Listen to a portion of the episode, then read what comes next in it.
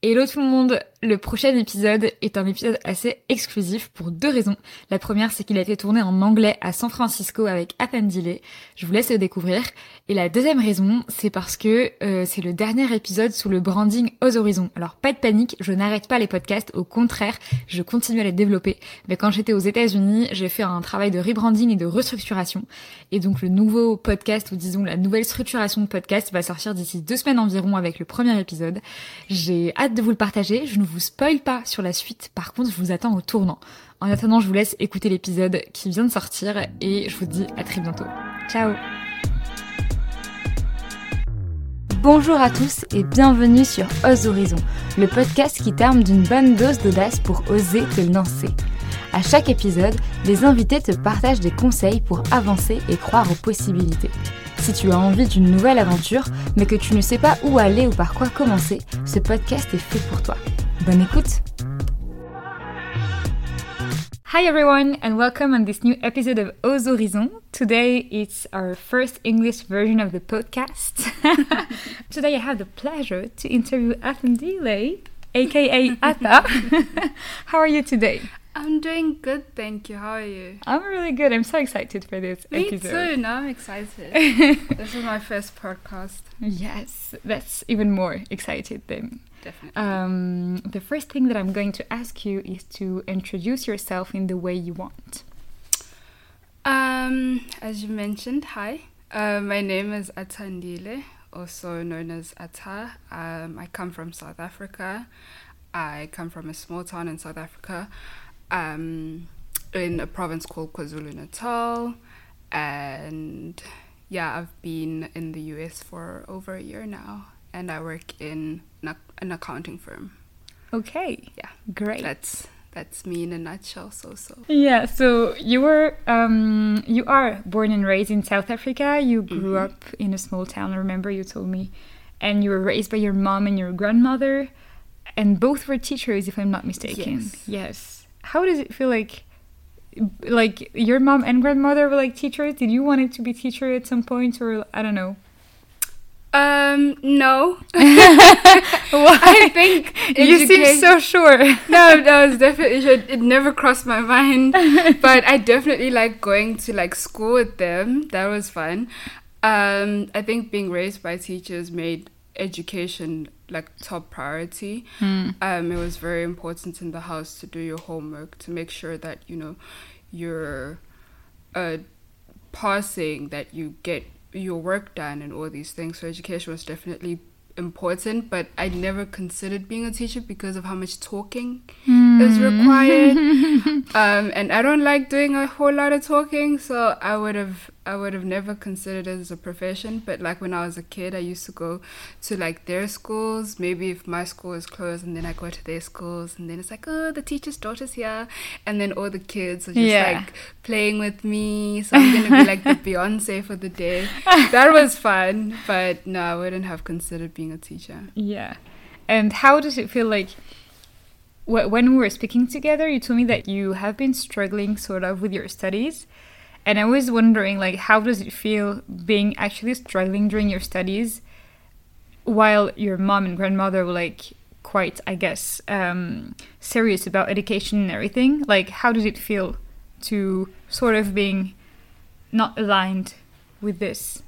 Um, yeah, so I I was I'm done with school now. Yay.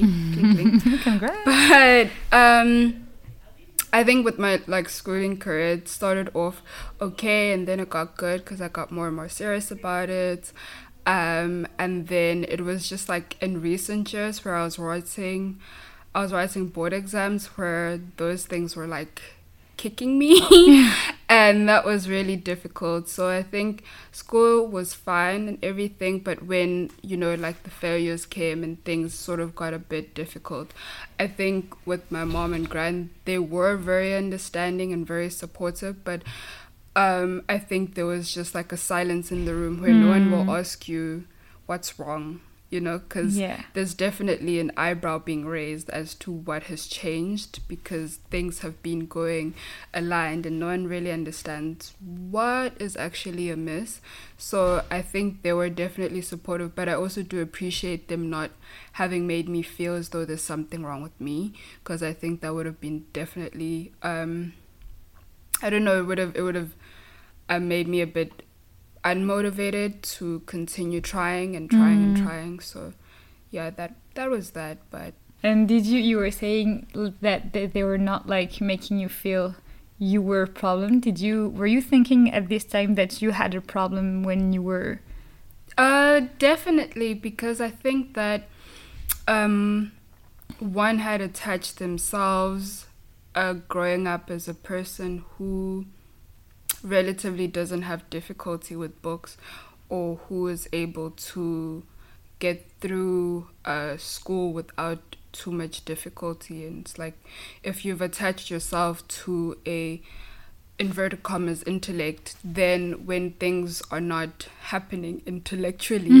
you definitely wonder if you maybe are missing something if you have ever been an intellect like is that who you've always been or you're a failure maybe that's just who you have been this entire time but you have been finessing your way through life um, so I think there definitely was a bit of an identity crisis at some point when the chips fell. But um, I suppose one got through that. But I think once you do get through it, then at times you also experience a bit of imposter syndrome where it's like, oh, okay, I do not identify with my failures. And so it's also important for me to not identify with my wins as well. I hmm. am a person outside of either because whether I win, whether I fail, whether I do great, whether I don't, I'm still a person and hmm. whatever happens just happens. It's like the environment around me just is that and I am not, you know, succumb into that environment or into that failure, for example. yeah like uh, uh, uh, one failure or one success doesn't define you as a person. It's like part of your life, Yeah. but it's not who you are. exactly. Yeah, and I guess it can be really hard. Like, I mean, during studies where you're sort of searching yourself, and if you you saw yourself as like a smart person or whatever, like, it can actually be really hard to to understand that you are not like just a failure or whatever. And and and actually, like, we tend to to get really attached to like our failures more than our successes. Yes. Why do we do that? I don't Like- understand. I don't get it because I don't think that uh, one has ever been a cocky person or too attached to being a person who does well. It's just like, okay, you go through life, things happen, sometimes things go good, sometimes things don't. But when you experience an absolute failure, it feels like the whole of you, every fiber in your body is a fail. Yeah. Um, so I don't know why, but it really is the case. I guess we're not that indulgent with ourselves. We're not like that kind with ourselves. Exactly. Because I feel like with other people, you would just be okay. That, that's just like one failure when you see your friends, your family, and you're like, you're not like questioning themselves, like, uh, like you're not questioning them because they failed one exam or whatever. But we are doing it with ourselves. to ourselves. yourself because you also know of people who have had challenges and different things not even with school career where it's like you've seen other people and you have you know been very understanding that life is just life but with yourself it almost feels as though you need to assume the role of someone who is perfect to Mm. yourself in order to be worthy of stepping into a room with other people in order for you to comfortably sit in your own skin at times. Yeah, definitely. And you are a very ambitious person. Yeah. you were also like at the time when you were like starting your studies and everything you wanted to be like a fashion designer and like to Mhm. launch your own brand like being an entrepreneur with like your designs you also you also like thought of working in social work i guess Yeah. um how like how, how your ambitions have been evolving during all this process during your studies like doubting about about yourself and everything until until now Um, I think when you look at my ambitions, they all are uh, it's a bit ironic because it's like totally different fields. Like there's the fashion design that side, and then there's commerce that side, and then there's social work that side. You know, where it's like Yeah. these are different faculties in varsity altogether. But I think initially I really wanted to be a social worker because I um I'm inspired by people who help other people and I find that there's a huge gap in humanity of like people being there to assist children especially in finding good homes and just like being there for one another. I think we serve our purpose when we serve each other and i think that what that's what definitely made me want to get into social work but i also soon realized that i don't have the emotional capacity to be someone um, who is that engaged with with traumatic stories and experiences um, so I think I diverted more and more into seeing myself as like an aspiring fashion designer where I've always been interested in creative things, always been interested in just like, you know, making people look good or looking good. Um, and so that is something that I think I've built up more and more and I was just like okay I'm gonna have my own business and I'm gonna sell really nice clothes and everyone's you know they're gonna be dressed in me and it's gonna be cool and everything.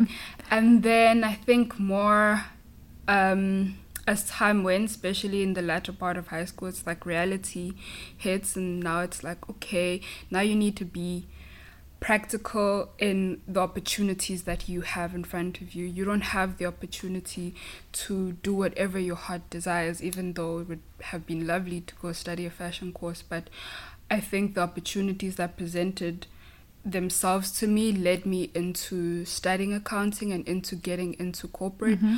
Um, and so I was like, okay, I'm going to take this opportunity, and this is going to be a stepping stone for me. This is going to be a cornerstone, and somehow, somehow, I'm going to find myself entering um, fashion just maybe in a different way this time around.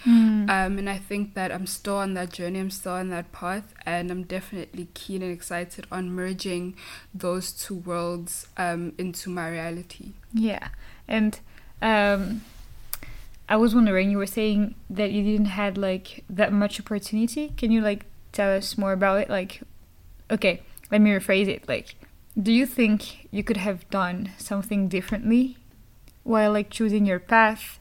I think, well, now, no. but at the time, I think I would have definitely pursued um, fashion because I remember, I think I was probably in 10th grade where I told my mom that, oh, I want to be a fashion designer. And she Yeah. was like, uh, I can buy you a sewing machine if you want. and she was like, if you want to be a seamstress, I can, I can get you that. And then you can sew clothes in the back room Yeah. okay, maybe people will buy, maybe they won't. You know, she just Okay, I have to tell you something. I have a confession. My dad said the exact same thing to me when I was younger. I was like, he was like, oh, you know, your grandmother was like a sewer. You can be a, a sewer too. And it was actually like, he was saying it like like it's a bad work. Like like I mean, he he was like saying. I've been working so hard for you not to do it, and you want to do like the same. It's like, are you crazy, girl? Like, I, I worked too hard for you.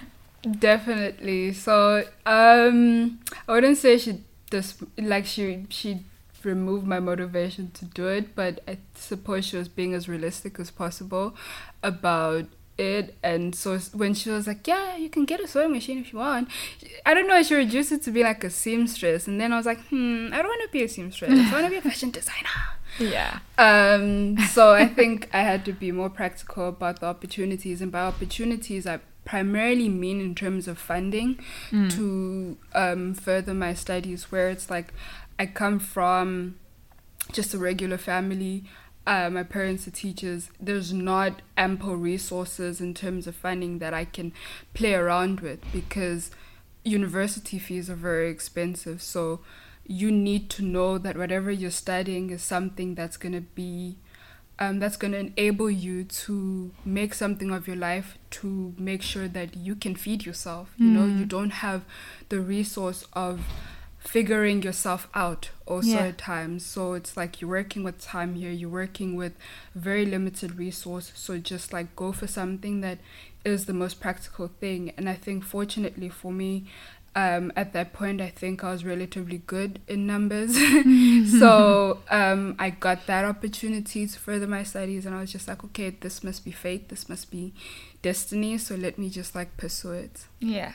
And do you think that you have sort of a plan now to like, as you were saying, merge these two like sides of yourself? Like, do you have a plan, or, or do you have just like an idea what you could do? Like, do you still want to be a fashion designer, or just? Uh... Um, I definitely have a plan, and the plan has sort of um, evolved over time. I think as we get older, um, our ambitions sort of become more and more refined, and at times it can mean that we need to. Um, we need to revise the initial plan Mm. where it's like myself if i if i look at if i think about myself 10 years ago um, I had conceptualized a different plan of Yeah. merging those two worlds. You know, when I went off to varsity, my, the plan of merging those two worlds was different. I think now I don't think I'm likely to be a full time designer at any point. Uh, maybe a creative director of, of some sort, definitely, but also still with the intention of of um, wearing my own clothes, whether I'm the only one who wears my own clothes or I manage to convince other people to be dressed in my own clothes. Um, that's something that was, is just an ambition for the foreseeable future, but definitely planning on getting into fashion um, and mixing it up with just my knowledge on, on finance. Yeah, because I feel sometimes um, we are like so attached to the dreams we had that we tend to think that, like, I feel like today's with the you can realize you can achieve whatever you want. Then sort of your ego is like, oh, but I want it to be like a fashion designer. So if I don't do it, that means I'm not achieving my dreams. That like that's my responsibility. And actually, I feel like I guess it's okay to like like if your your dreams or ambitions are evolving because you're Mhm. like evolving all the time but i don't know like i was just thinking these days like i wanted to be a fashion designer i want to be an entrepreneur but right now i'm not either of it like we could say with this podcast that i'm an entrepreneur right but yes, like you are. i don't Yes, have but i don't have like you know like the business i had in mind yet yes. and I'm like, but it's, I mean, I guess it's okay. Like, it doesn't mean that I'm a failure. It doesn't mean that if I don't do it, then I'm not worth it or whatever. Mhm. It's like, I guess we can be toxic with ourselves. Definitely, and at times we're also not very realistic because um, when, like, if you were to think that if you don't achieve the things that you planned out to achieve, you're a failure, you're being unfair towards yourself in the sense that you don't know what you knew. I mean, you don't know back then what you know Mm. now, and the experiences that you have had this far sort of have governed where you are at this moment. So if you work on how you expected things to work out and how things have not worked out, you're also not really accounting for the reality of things that have not gone right and they were out of your hands. It, it just so happens that we live in a life that lives and we're just part of the experience, but we have absolutely no control over everything in our lives. And so instead of shunning ourselves, I think at times we need to embrace the changes in life and in the opportunities and the environments that we, we, we fall into in order to be able to continue pursuing the things that we want, even if they're not in the way we plan them out to be. Yeah, definitely. And when you, I remember like that's a really good transition, I guess. When you were like finishing your studies, you were trying to find a job in banking. You didn't actually find one, so like your Mhm. plans were not what they you wanted them to be. And in the meantime, you had an offer to go to, to come to the US. And now it has been one year that you're here. Yes. so, what made you think, like, when your plans were- not like going as you wanted? Okay, whatever. Let's just go to America. Um, I think it was. I, I always. I think that every opportunity that presents itself is always um, a pathway that you can open to try and get to the things that you want. And so, with the whole dilemma of not being able to branch into a new industry, I think I was like, okay, let's take a strategic risk Mm. of going abroad, broadening our horizons, you know, entering a new market, trying to see what's out there and learn from that in the process of trying to still establish um, a career pivot for me into banking, where it's like, this doesn't mean that just because in 2023 I'm unable to get into banking, then Mm. I must just like sit and not do anything about it let me take an opportunity, let me take a risk on something, go pursue it, see how that goes, and grow in it. Because at the end of the day, I may know that I want to get into banking, but um, you also, like, one is not exposed to the world or to different industries to an extent that makes one very sure that this is what I need to be Mm. doing or this is where I need to be going. So when opportunities present themselves, it's like just take it and see how it goes because then you might um because then you might find yourself actually been interested in other things. I feel like since my year here, I've become more and more interested in financial technology because this is Silicon Valley. um, and, you know, tech is a big thing here. So it's like you.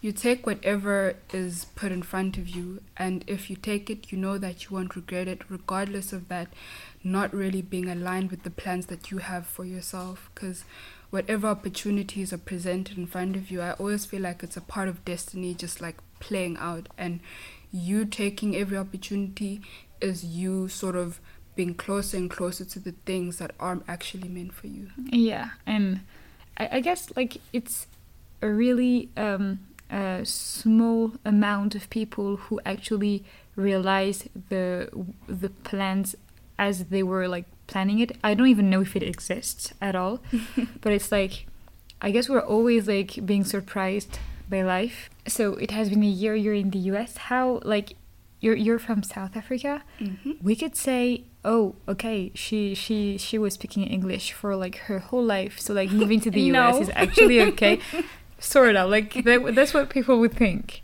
you, what were you speaking Um, my native English. my native language is Zulu, mm-hmm. so um, English is a second language. yeah um, that I started learning in school.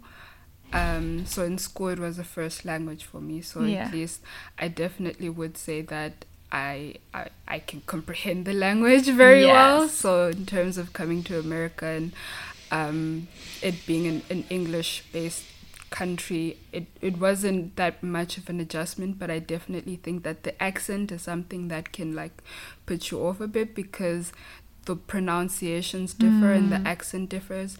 So although you're speaking the same language, you may not be well understood, and vice versa.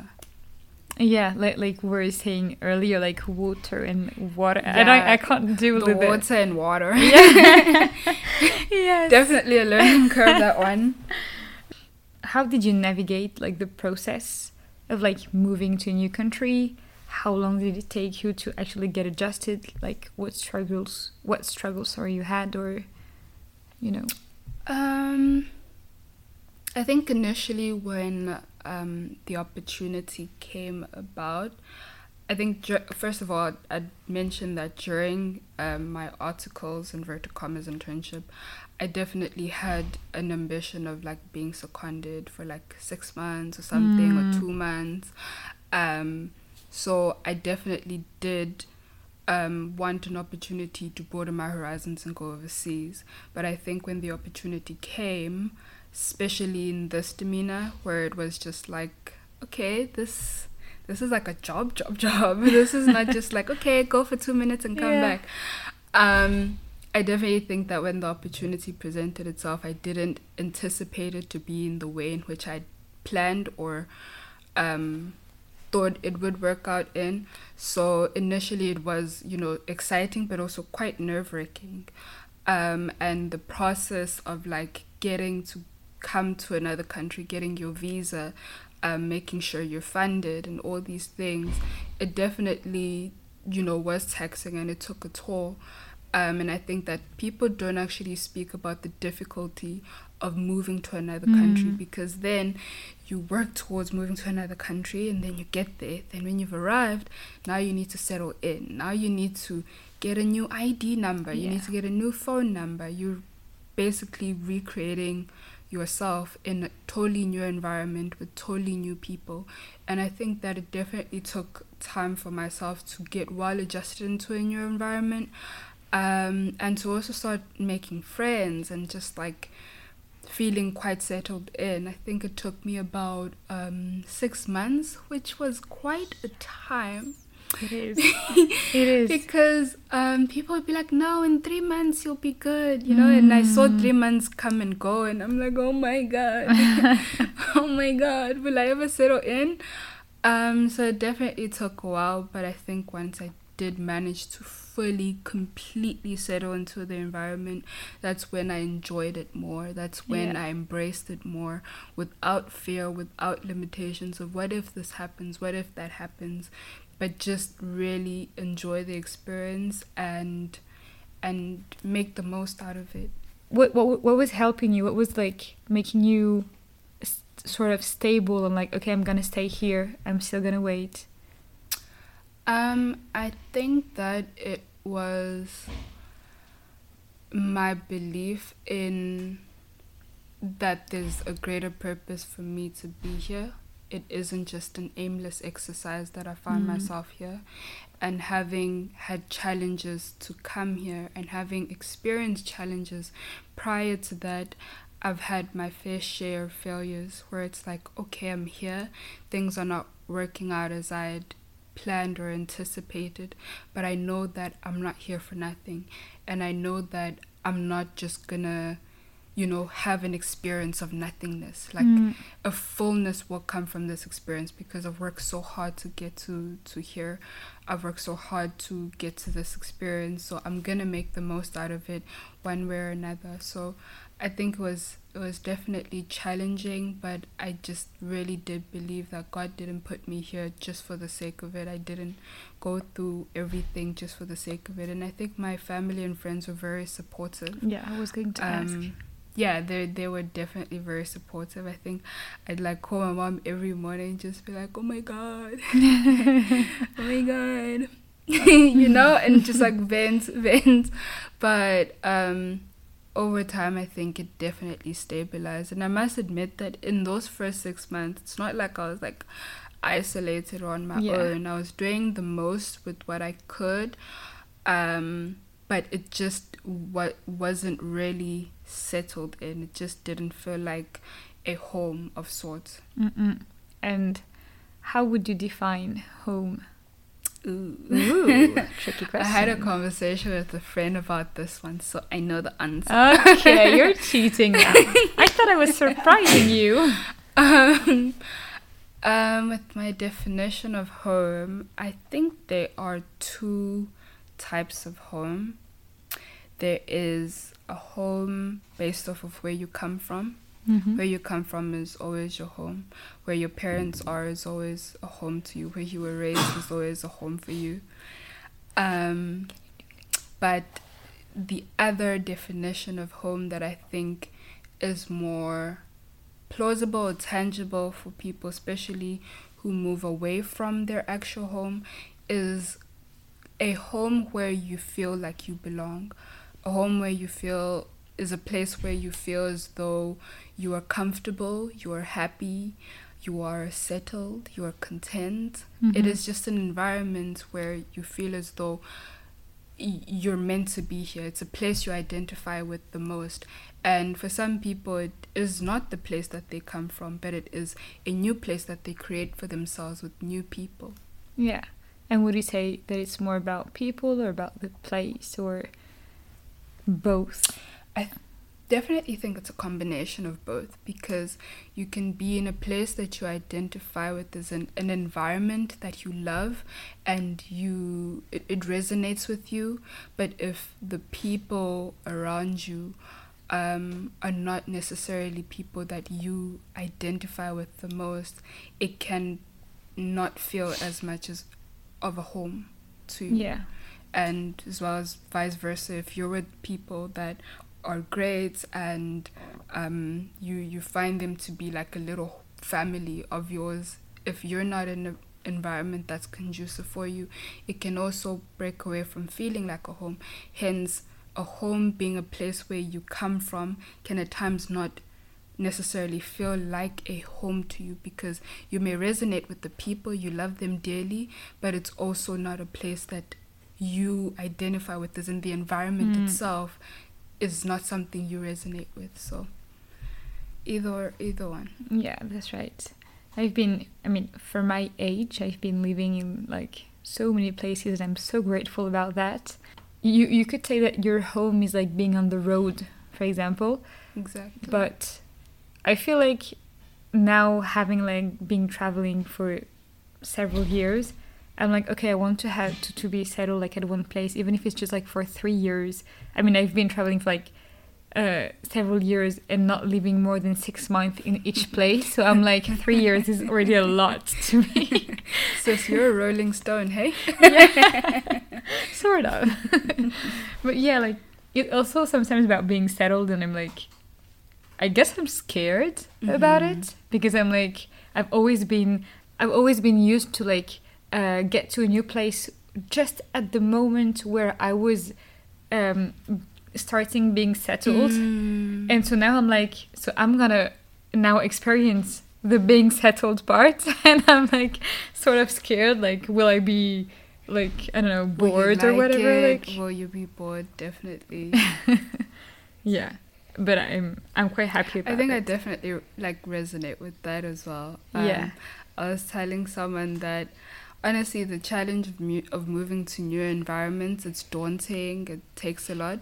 But once you're settled in at times you can be like okay so what next? You know? Yeah. And that what next can feel like doom and gloom like "Ugh, so i'm stuck here like this is it? This is really it? No you know? So you may definitely want to like adjust to a new place to a new scenery and and and and and but that that being settled thing can also be like a bit frightening. It can also just make you feel as though this is the rest of your life. It's Mm. like uh it's like working. It's like so i'm gonna do this until i'm 60 what? No. And after one year how like do you feel settled here? Like are you having these thoughts like okay what's next? Or are you just still enjoying uh what you have here think i'm definitely on the what's next phase ah I was, I was um, in the conversation I was having with someone. I was like, I think this is my toxic trait. I'm just like, I think I'm gonna be like a rolling stone of sort as well. But um, definitely just like, okay, what's next? What can I, what can I look towards next? What can I try next? What, where are we going? Sort of that. I think I'm in a planning stage of that, and definitely um, have the ambition of being closer to home, being closer to family. Um, so yeah, we'll we'll see how it works out. But um, I'm just like uh, I'm settled. It feels like um, like levels in a game of sort, where it's like okay, you've unlocked the next Hmm. level of a game, yeah and then yeah, you do blah blah blah blah blah, and now it's like okay, level three. It's like that. It just feels like okay, once you've like mastered this level, Yeah. you want to move to the next one and the next one and the next one. Also trying to be wary of not embracing the environment enough, but also not wanting to feel stagnant at Yeah. the same time. And I, I definitely have the fear of stagnancy where it's like I'm still young, I'm still um, you know, very ambitious, still very energetic. So I just wanna go, go, go, go, Yeah. go in this particular phase of my life. But I feel like it's sort of also a generational thing. Like I feel my parents were not that scared of that, and but we are like I, I am completely like frightened about about being settled, like and like being just like constant in my life and doing the same thing. And I feel like I I don't know I don't know where it comes from. Like I mean I feel I guess it's sort of human. Like Definitely. but I guess it's like more um how do you say that? Like it's even exacerbated. it feels as though we have ample opportunities. We have a lot to our we have a lot at our fingertips and when you have a lot of options it also makes you want to you know take a bit of that and try a bit of this and today i'm gonna have a youtube channel and then Mm. tomorrow i'm gonna start a new business and then the next day i'm gonna try this and that. It, feels like we're spoiled for choice in modern day society and we also have ample knowledge and resource to our um, avail. And i think that is what makes us you know sort of people on the go because there's a lot to do. There's you know we're, we're so exposed and at times overly exposed to things that the previous generation was never exposed to. With the previous generation there wasn't so much you could do. There Mm. weren't so many careers you could choose from. You know life just had um a couple of routes that you can take and that was that and you were content with that. Now i think we also have the dilemma of just being content of just feeling enough of just having enough and being fine with what we have because there always feels like there's something that is lacking something amiss there's always something new and we have become driven by you know novelty and getting the Mm. latest phone the latest gadget because everything is just fast paced fast paced and i definitely think that technology um attributes to that Yeah, definitely. I guess I wanted to switch on daring, which is the topic of the podcast, and I was thinking, um, can you remind of one experience in your life where you actually felt like daring to do something, like so frightened, so scared about it, but you actually did it? mm-hmm. um i think before this question Yes. um before this question i never thought about this particular instance being quite defining for me but um, i think i briefly mentioned to you that there was a point in school I Mhm. think it was primary school. I was maybe like 12 or something, where we went on a school trip and there were like all these outdoor activities. There was zip lining, there was abseiling, and you know, kids are very intrigued on doing scary things. So people were just like jumping off of mountains and you know Yeah. um, doing all these things, and so came the time for me to do the abseiling, and I was so frightened. Um, I was so afraid that like basically almost everyone in my class was doing it, and then now it's like I'm the last one left, you know. And the instructor's like, "Okay, so are you gonna do it? Are you gonna do it? What are you gonna do?" And I was just like, "No, no, no, no, I'm too scared." And so I didn't do it. And then the next obstacle was traversing.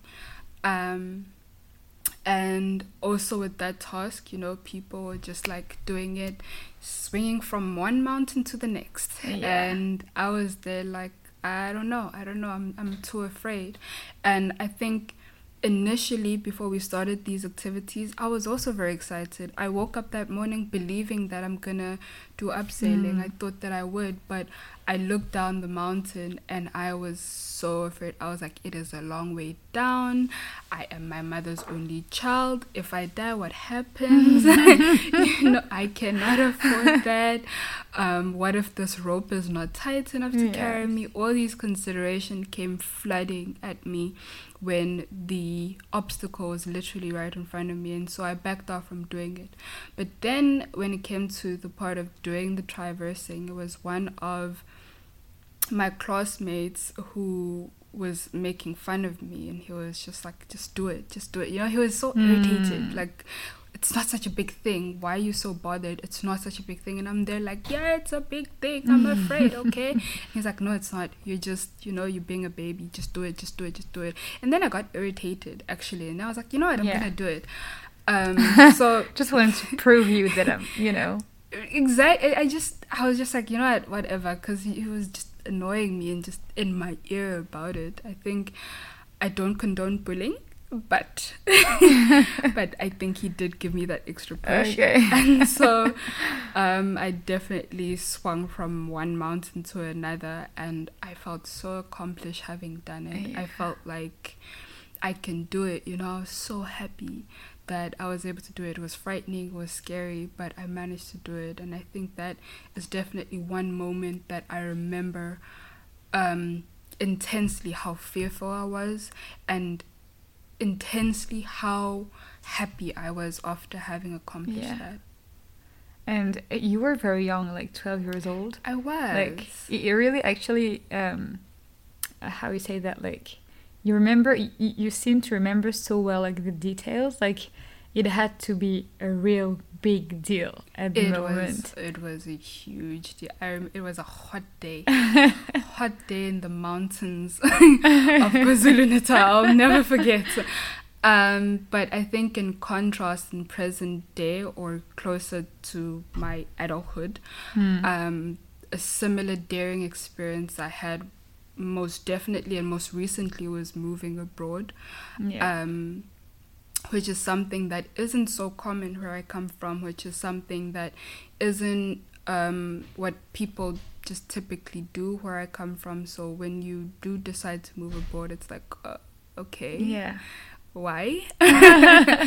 um, so that definitely was a plunge that I took, and I was just like, you know what, I'm gonna take a stab in the dark, and I hope that you know I make something good out of it, something good out of the experience. And it definitely was similarly exciting, but also quite frightening Yeah. in the same way that other experience was more than, what, 15 years ago. Um, so now this has been like the, the daring that I've been in, and it's been a year now, and I'm definitely. I feel as relieved as I was when I was still a kid on the Mm. other side. Just like I'm so relieved that I actually looped from one mountain to another, from one country to another, and have managed to sustain myself, to stay sane, to stay healthy, and make the most out of the experience. Yeah. What advice would you would you give yourself or give like someone who's actually experiencing this type of moments where it's like fighting and frightening and exciting at the same moments? Like what would you say to your your 12 years old uh, person at this time? Um, I think I, I, I have a few things to say. Well, having known the outcome that you know I did actually man, ma- manage You to didn't die. Your mom still Yeah. has her only child. Everything's fine. I mean, obviously, I know how that ended, but I think with any future endeavor for myself and for anyone currently in a position of contemplating trying something new, being in a position of just daring themselves, I I still am of the belief that you just need to try. For so long as you're trying, that means that you're growing. And for so long as you're growing, that means you're alive. You're having a full human experience of things. And we always, you know, hope that your fear does not take more control over your life than your ambitions. Because then, if fear sort of takes greater control, then it limits the fullness of the life that you want to create for yourself. It limits your views on a lot of things. And so, that limitation sort of like puts your whole life into a box. And that's not living, you know. Mm. Um, so just try, try, keep trying. Um, and I think the biggest thing that creates the fear today is the fear of failure. And I think that with failure in like my encounters and experiences of it thus far, it really it, it really isn't as deep and personal as we make it to be. And how we touched on earlier about, you know, when you feel something, it feels like an attachment to your identity. I think that we we attach the fear excuse me, the fear of failing to one's identity to a point where we're then too afraid to even try something, Mm. something that is a risk or something that is big or different because we are truly afraid of the failure that may be attached to our identities if we do try and things go bad. But I think that failure isn't so personal because everyone is catching their L's. So just try and keep trying. Whatever opportunity is presented to you, take it, try it out, see how it goes. If you fail, you fail. If it goes well, goes well. We move on to the next thing. Yeah. And that is the whole purpose of I think the human experience that we're we're having right now. Just make the most out of it. Yeah. I'm gonna I'm gonna jump to like the conclusion questions because it, because it has already already been like 51 minutes Really? since we're speaking. Yeah, it, it's like it, it went so fast. Like Right. for real, it felt like 15 minutes. Definitely. Um, Wow. th- th- that means it was a good moment, and that was the whole point. So I guess we checked the good moments podcast. Right? I think you're a great host. It just feels like we're chilling. Just Yes. chilling. on on like how These, these fancy couches. yes, that's really nice, and it's sunny outside, and we have coffee. Everything's fine. Mm-hmm. Um, okay, so looking back and going over your journey, um, how does it make you feel about yourself? How has my journey thus far made me feel about myself? Mm-hmm. Um, I think I definitely um, respect myself Mm-hmm. a lot more. I think I. This, this sounds very weird to say, but I revere myself. Like I, I really, and now um, have have started seeing myself in a different light. I think when we speak about revering people or respecting people, it's always external, where it's like I respect you as a person, I regard you as a person. I think that you're a good person, that you're you're doing well for yourself, and that you know with whatever challenges and obstacles you've experienced. Um, I clap for that. I think that I'm currently in a space or an era where I'm looking at myself and I'm like, only I know how difficult it has been for me. Only I have had the experiences, and obviously, loved ones and friends definitely know and have knowledge of all these things, but there's no one who has been in my head. There's no one who Mm. knows the full scope of things besides myself. And so I'm in a space of trying to give myself grace over the things that I didn't manage to do, over the things that I did badly, over the things that I'm still struggling Yeah. um, with internally. And with that same grace that I give myself, I also give myself a greater ounce of respect of saying that, hey, you deserve good things, not because of this, that, the other, but because you deserve good things. You do. And believe that you do. And don't just work towards them, but actually believe that you do. Because sometimes in the concept of ambition, we you know, rally behind things that we want or chase after things, but we chase after them to just attain them. But we don't at times sort of regard ourselves. We use ourselves as like a vessel to get to the things, but we don't regard ourselves as, you know, someone um, who's just like in the process of doing what they can with what they have always and so i think i'm definitely looking more on the inwards lately and just like saying hey man i respect you you're you're cool yeah, that girl. that that that is my girl. girl, Yes. so yeah I love it. Um, maybe it's gonna be related, maybe not. But what would be a message that you would like to spread to others? um a message i'd like to spread to others um i have this actually on my phone like it's on my um screensaver and it says do what you can with what you have where you are Yeah.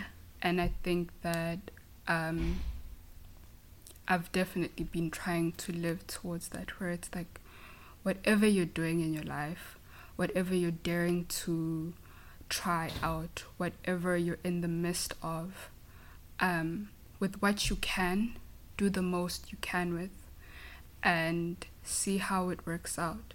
Wherever you are, do the most you can because you only have one life, you only have one human experience. We may have a lot of days in the year, and we may think that time is unlimited and all these things, but we only have one shot at this life thing. So, with Mm. what you can, do the most with it, and try and, and, and just make a life that is as wholesome as possible for yourself, a life that you don't regret having lived. Yeah, Okay. basically. Great. I'll I'll be taking some notes on this. uh, for the people, thank you very much for give me for giving me uh, some of your time, precious time for this podcast. I hope you enjoyed it too. I did. I think we're all set. Yay! Merci d'avoir écouté l'épisode jusqu'au bout, j'espère qu'il t'a plu et qu'il t'a inspiré. Si c'est le cas, tu peux me laisser un commentaire, mettre 5 étoiles sur Apple Podcast ou le partager en story en nous taguant. Pour ne pas rater les prochains épisodes, je t'invite à t'abonner et à nous rejoindre sur les réseaux sociaux. Je te souhaite une très très belle journée et on se retrouve dans deux semaines pour un nouvel épisode.